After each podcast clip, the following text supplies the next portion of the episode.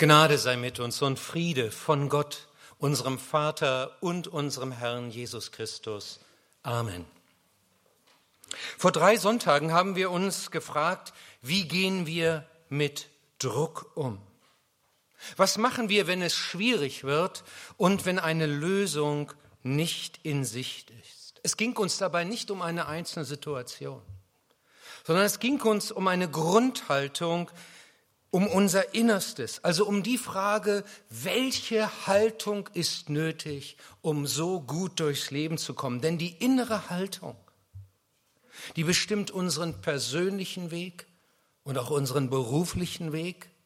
Sie bestimmt auch unser Ehe- und Familienleben im starken Maße. Sie bestimmt auch unser Glaubensleben. Davon hängt es ab. Viel in unserem Leben hängt davon ab. Es hängt davon ab, ob ich, wenn ich auf Schwierigkeiten stoße, so lange weitermache, bis ich die Lösung finde. Solche Leute wünschst du dir als Arbeitgeber. Leute, die nicht sagen, ich weiß auch nicht, wie das geht, sondern die dranbleiben. Ich habe kurzem, vor kurzem zu jemandem gesagt, die Biss haben. Ich meine damit, dass wir einen Weg finden, eine innere Haltung haben, die weiß, wie, es, wie, wie sie reagieren muss wo sie ihre Kraft hernimmt, in welchen Weg, welchen Weg sie finden muss, wenn es schwer wird, wenn es schwierig wird. Und weil das so wichtig ist, will der Gott, der uns geschaffen hat, auch unser Innerstes prägen, denn auch unser Glaube hängt davon ab. Und Paulus sagt, damit das geschehen kann, ist bei uns eine Umwandlung nötig. Das heißt übrigens im Griechischen Metamorphose. Nun, das wird nicht immer so sein wie die Raupe zum Schmetterling. Das wünschen wir. Wäre schön, wenn wir alle hier so glänzen würden wie Schmetterlinge, aber ähm, das ist es nicht. Aber Umwandlung ist nötig. Er schreibt an die Römer den Satz, erneuert euch durch die Umwandlung eures Sinnes. Und ihr Lieben, das gilt auch uns genauso. Es geht um das, was uns in schwierigen Situationen, was unsere Entscheidungen prägt. Und da ist, und deswegen haben wir das so genannt, diese Predigtreihe, Charakter gefragt. Aber nicht nur dann, nicht nur in Schwierigkeiten. Charakter, eine richtige Grundeinstellung ist auch für einen anderen Bereich ganz entscheidend, für den Bereich der Beziehungen. Da steht die Frage, nicht nur, wie gehen wir mit äußerem Druck um, sondern wie gehen wir miteinander um.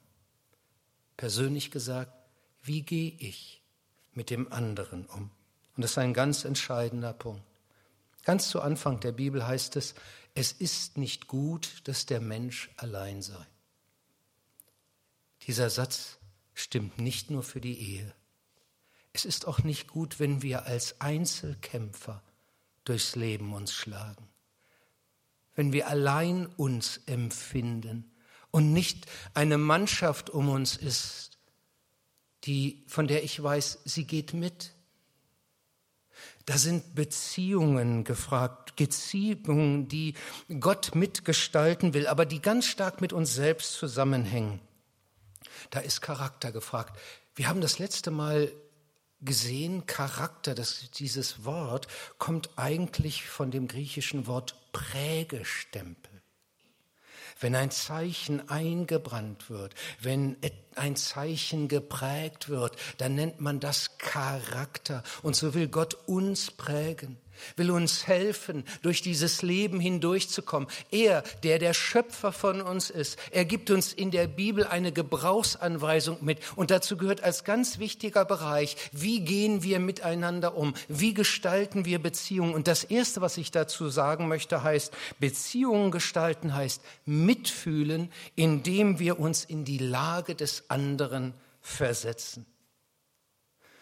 Im Amerikanischen gibt es das Sprichwort, Urteile nicht über jemanden, wenn du nicht tausend Meilen in seinen Mokassins gelaufen bist. Also in den Schuhen der anderen gehen. Das heißt, sich in die Lage des anderen versetzen. Das heißt, in die, La in die Haut des anderen gewissermaßen ein Stück zu kriechen. Paulus schreibt an die Epheser, geht fröhlich miteinander um, seid mit mitfühlend. Ähnliches schreibt er den Christen im Norden Griechenlands. Da lag die Stadt Philippi und da hat er eine christliche Gemeinde ja mit gegründet. Und er schreibt ihnen, es ist wichtig, durch den Heiligen Geist Gemeinschaft miteinander zu haben und einander tiefes Mitgefühl und Erbarmen entgegenzubringen. Die Bibel betont das mit unterschiedlichen Worten, aber sie unterstreicht es immer wieder. Habt Mitgefühl miteinander.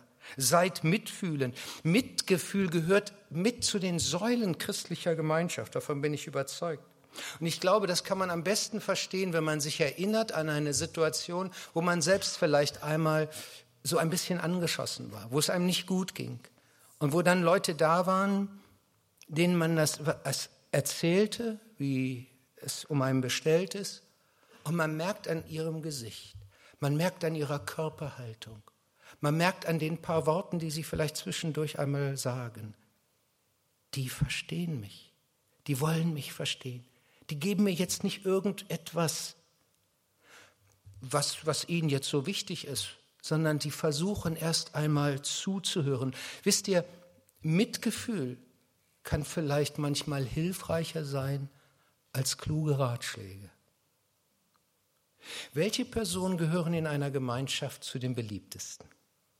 Die, die viel wissen oder die, die echtes Mitgefühl zeigen? Suggestivfrage, ich gebe es zu. Ich weiß, am liebsten wollen wir natürlich beides. Aber ich glaube, es beginnt immer mit Mitgefühl. Mitgefühl ist der Schlüssel zum Herzen des anderen. Damit schließt du etwas auf, um dann etwas anderes hineinzutragen. Dafür gibt es das Fremdwort Empathie besteht aus zwei Teilen, in und Gefühl. Das heißt, wir gehen in das Gefühl, in die Gefühle des anderen. Es geht um die Fähigkeit, sich in den anderen so hineinzuversetzen, dass man ein Stück weit das nachvollziehen kann, wie es ihm gerade geht. Und das ist wichtig, gerade wenn man anderen Rat geben will. Übrigens betrifft Mitgefühl aber nicht nur den, das muss ich an dieser Stelle auch mal sagen, der Hilfe, bei dem man Hilfe sucht sondern auch den Suchenden selbst. Ich will euch das erklären. Manchmal ist es so, dass der, der eher schwach ist, der gerade Hilfe sucht, gar nicht so schwach ist, wie es augenscheinlich scheint oder wie er sich gibt. Aber mit dieser vermeintlichen Schwachheit kriegt er viel Mitempfinden. Und das kann man ausnutzen. Das kann man einsetzen. Aber weißt du, was du dann nicht kriegst? Das, was du eigentlich dir wünschst. Eine echte Beziehung. Denn wenn der andere spürt, du überforderst ihn, du denkst auch nicht für den anderen, der eigentlich der vermeintlich Starke ist, mit, sondern es kommt sozusagen immer von deiner Seite eine Forderung, dann wird sich der andere versuchen zu entziehen. Ich habe es jemand mal so gesagt, wenn sie so wie sie sich jetzt gerade geben, allen anderen auch gegenübergeben, dann werden die Leute gucken, dass sie Abstand von ihnen kriegen. Weil sie das nicht aushalten. Weil das, da kannst du einmal was machen, aber damit baust du keine Beziehung. Und was wünschst du dir eigentlich? Du wünschst dir eine echte Beziehung. Das ist doch das, wovon wir, worauf wir aus sind. Vor einigen Tagen also es ist das, ich sag mal, das, was Paulus hier schreibt. Geht freundlich miteinander um, seid mitfühlend in allen Richtungen, vergebt einander, habt tiefes Mitgefühl mit dem anderen. Vor einigen Tagen erzählte mir Gretel von jemand, den wir beide gut kennen. Sie berichtete, was diese Person gerade erlebt und wie sie versucht, damit umzugehen. Ich hörte zu, versuchte dabei, das Ganze zu analysieren und sagte dann das, wie ich die Situation einschätze. Daraufhin sagte Gretel zu mir, du reagierst so nüchtern. Aber wisst ihr, sie meinte eigentlich etwas anderes. In Wirklichkeit wollte sie sagen, Lothar, du zeigst so wenig Mitgefühl. Weil sie so nett ist, hat sie es netter formuliert. Aber ihre Botschaft war eigentlich eine andere. Und sie hatte recht.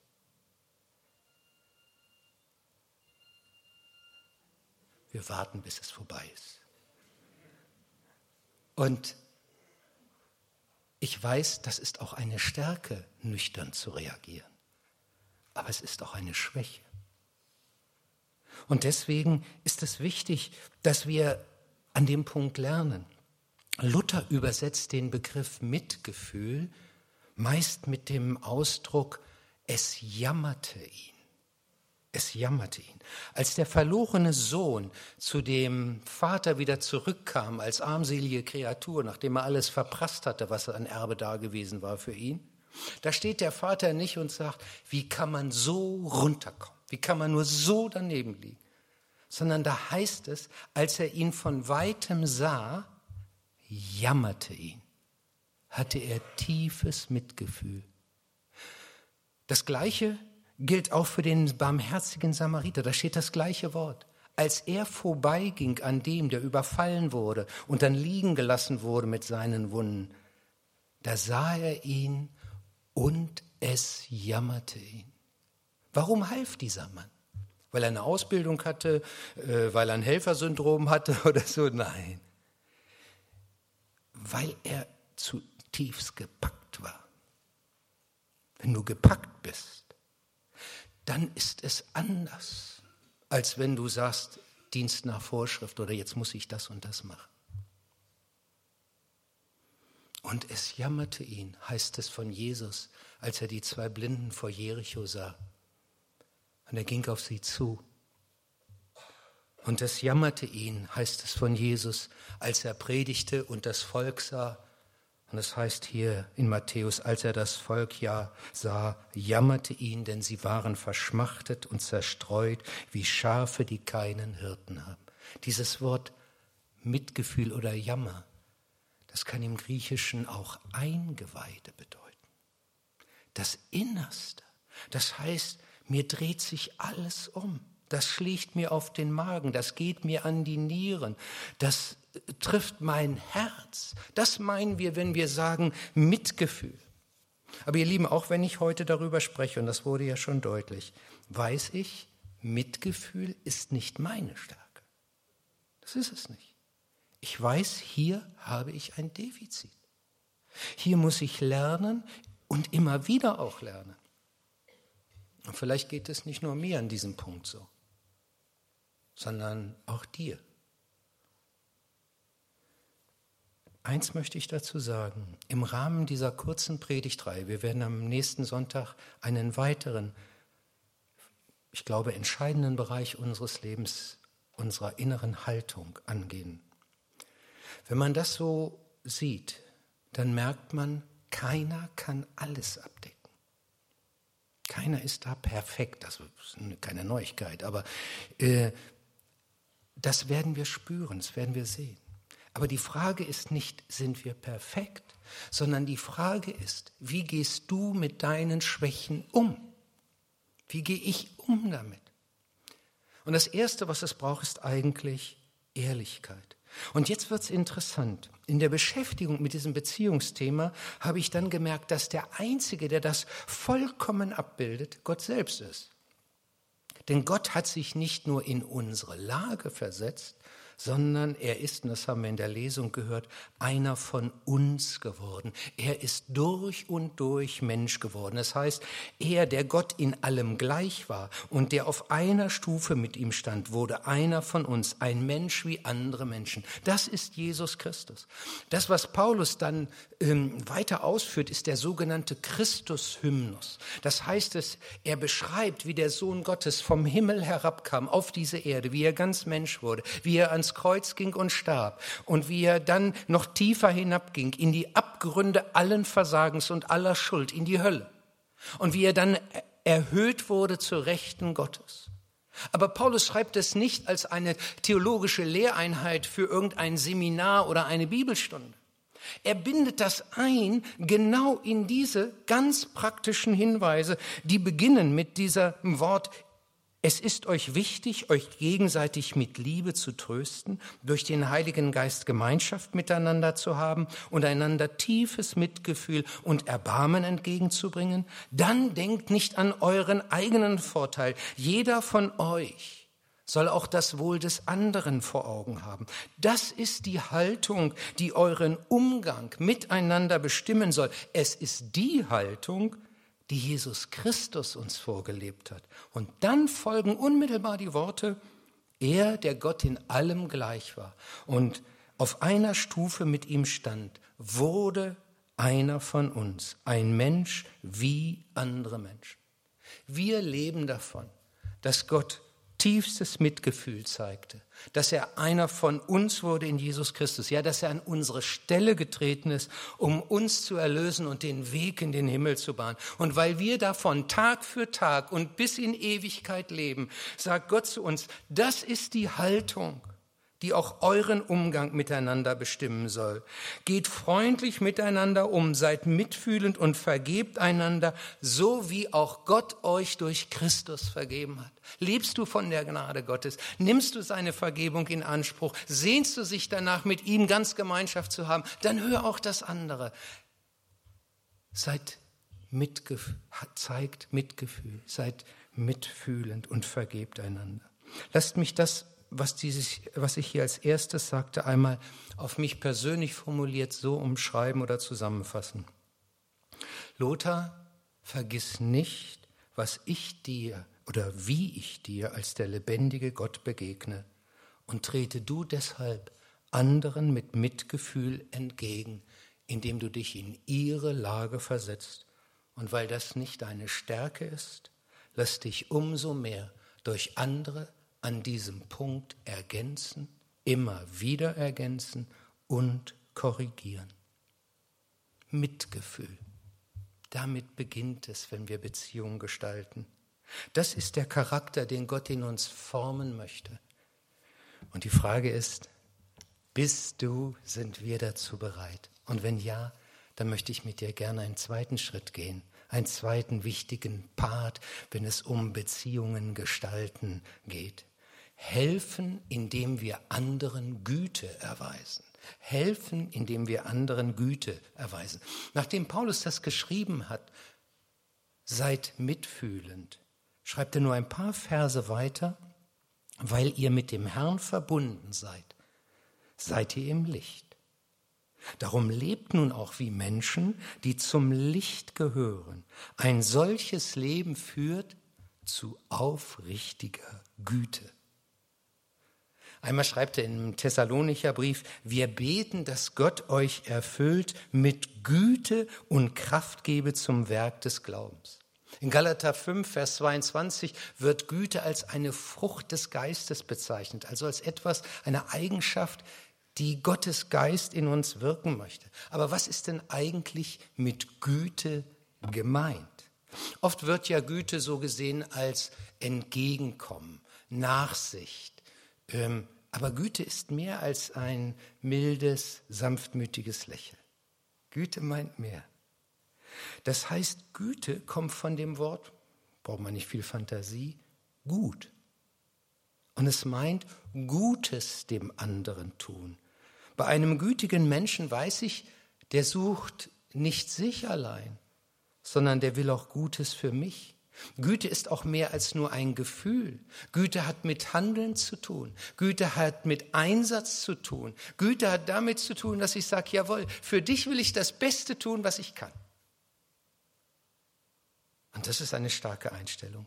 Gütigen Menschen, die uns so begegnen, schenken wir Vertrauen. Weil wir wissen, die sind nicht gegen uns. Den schenken wir sogar Vertrauen, wenn sie uns vielleicht korrigieren, weil wir in uns etwas anderes noch empfinden. Wir merken, der meint es im Grunde gut mit uns. Das ist nicht mein Feind. Das ist eigentlich mein Freund. Der will Gutes mit mir tun. Deswegen baut Güte Vertrauen und langfristige Beziehung. Wenn ich in einer, in der Arbeitswelt mit einem Menschen zu tun habe, der diese Eigenschaft hat, Güte, dem arbeite ich viel besser zusammen. auch als Geschäftspartner. Dann weiß ich, der sucht jetzt nicht seinen Vorteil. Der guckt nicht, wo irgendwo eine Lücke im Vertrag ist und die nutzt er dann aus zu seinem Vorteil. Sondern der denkt daran, wie er selbst Gewinn macht, aber dass ich nicht der Verlierer bin. Der zieht mich nicht über den Tisch, sagen wir. Mit solchen Leuten lässt sich anders arbeiten. Güte ist aber nicht nur für die Arbeitswelt entscheidend. Güte ist überhaupt entscheidend für alle Beziehungen. Güte ist entscheidend für die Ehe. Wenn ich weiß, der andere will mein Bestes, dann weiß ich mich getragen. Und das kann ich euch wirklich von Herzen sagen.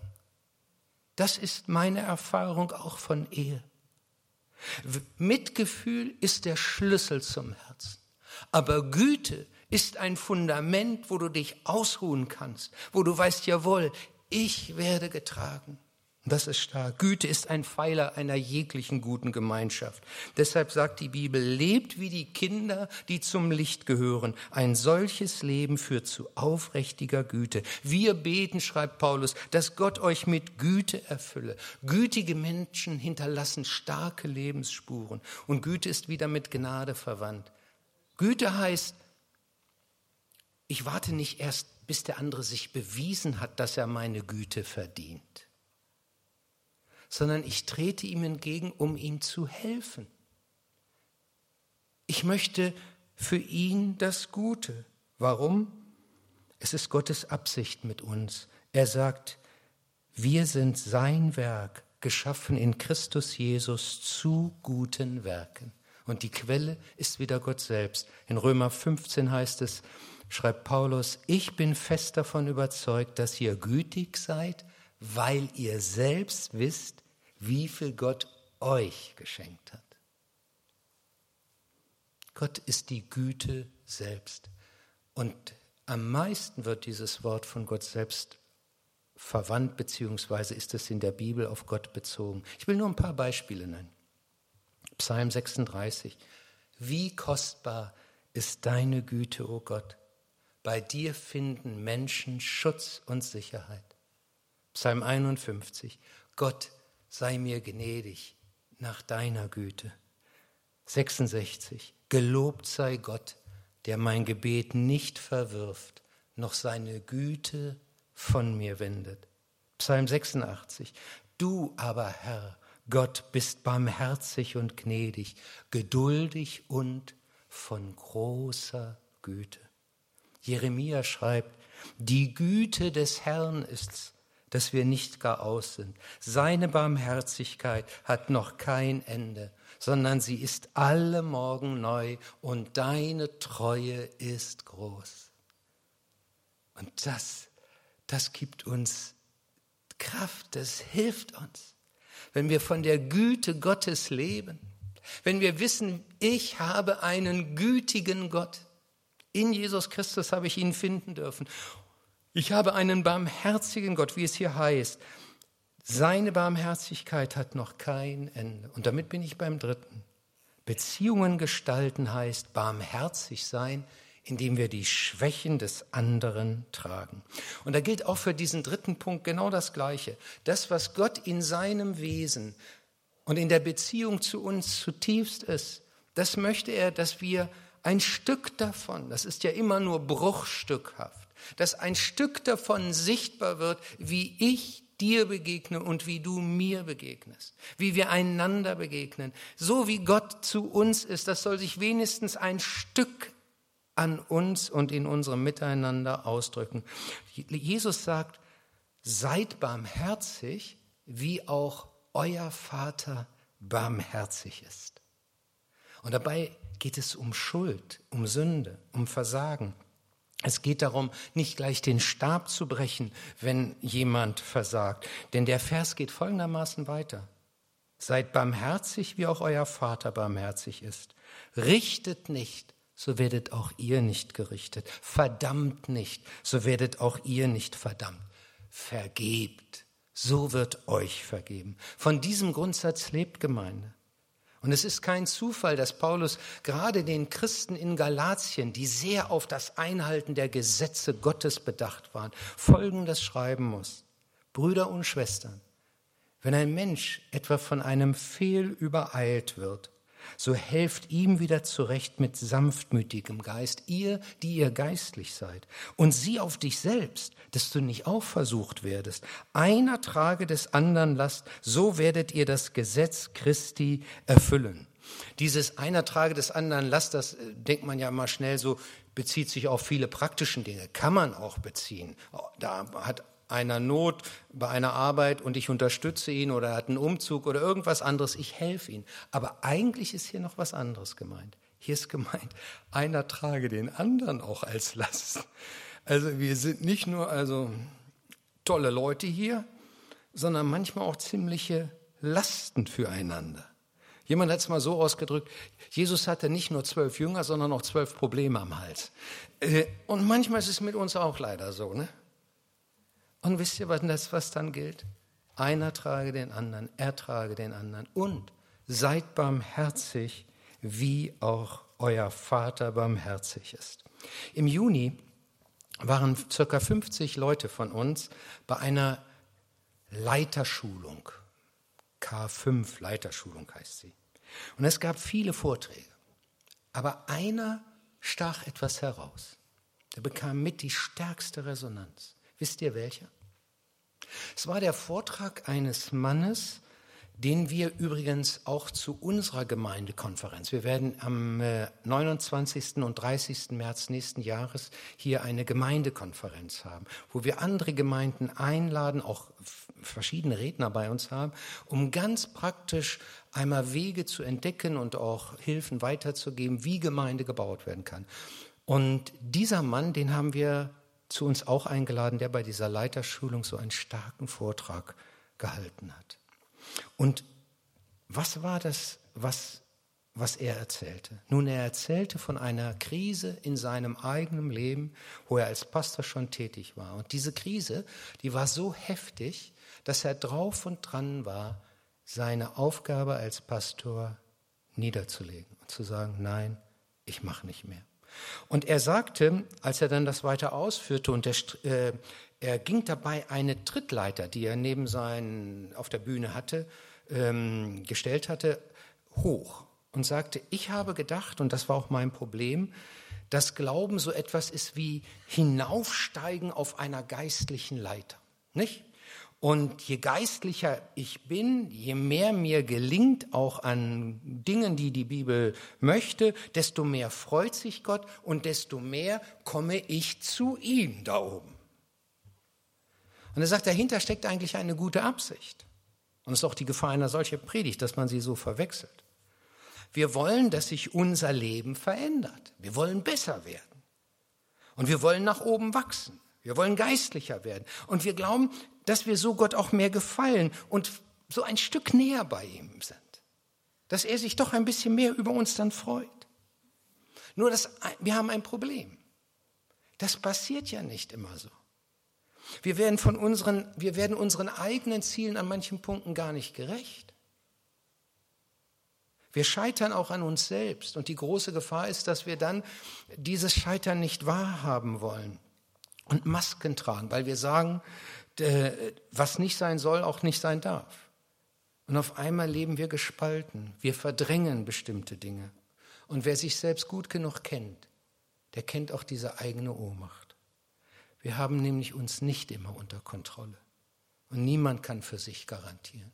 Jeder kann scheitern, kann in Sünde fallen, kann dumme Entscheidungen treffen. Ans Ziel zu kommen, ist nicht unser Verdienst sondern Gottes Gnade, Gottes Güte. Wir sind völlig von ihm abhängig. Und gerade bei den Schwächen zeigt sich das. Wenn Gott Dinge nicht von uns nimmt, die wir so gerne doch anders hätten. Nimm doch diese Schwäche von mir, Herr, dass ich so wenig Mitgefühl habe. Nimm doch diese Schwäche von mir, dass ich. Und er lässt das. Und was bedeutet das? Musst immer wieder dich demütigen und sagen, Herr, vergib, musst immer wieder hören, du, das war nicht gut. Und das hört man eigentlich nicht ganz so gern. Es ist angenehmer zu sagen, das war richtig gut. Aber Gott lässt es. Und du lebst von seiner Vergebung. Und was passiert, wenn du das erkennst? Du begegnest anderen, die auch Vergebung suchen, die versagt haben, anders.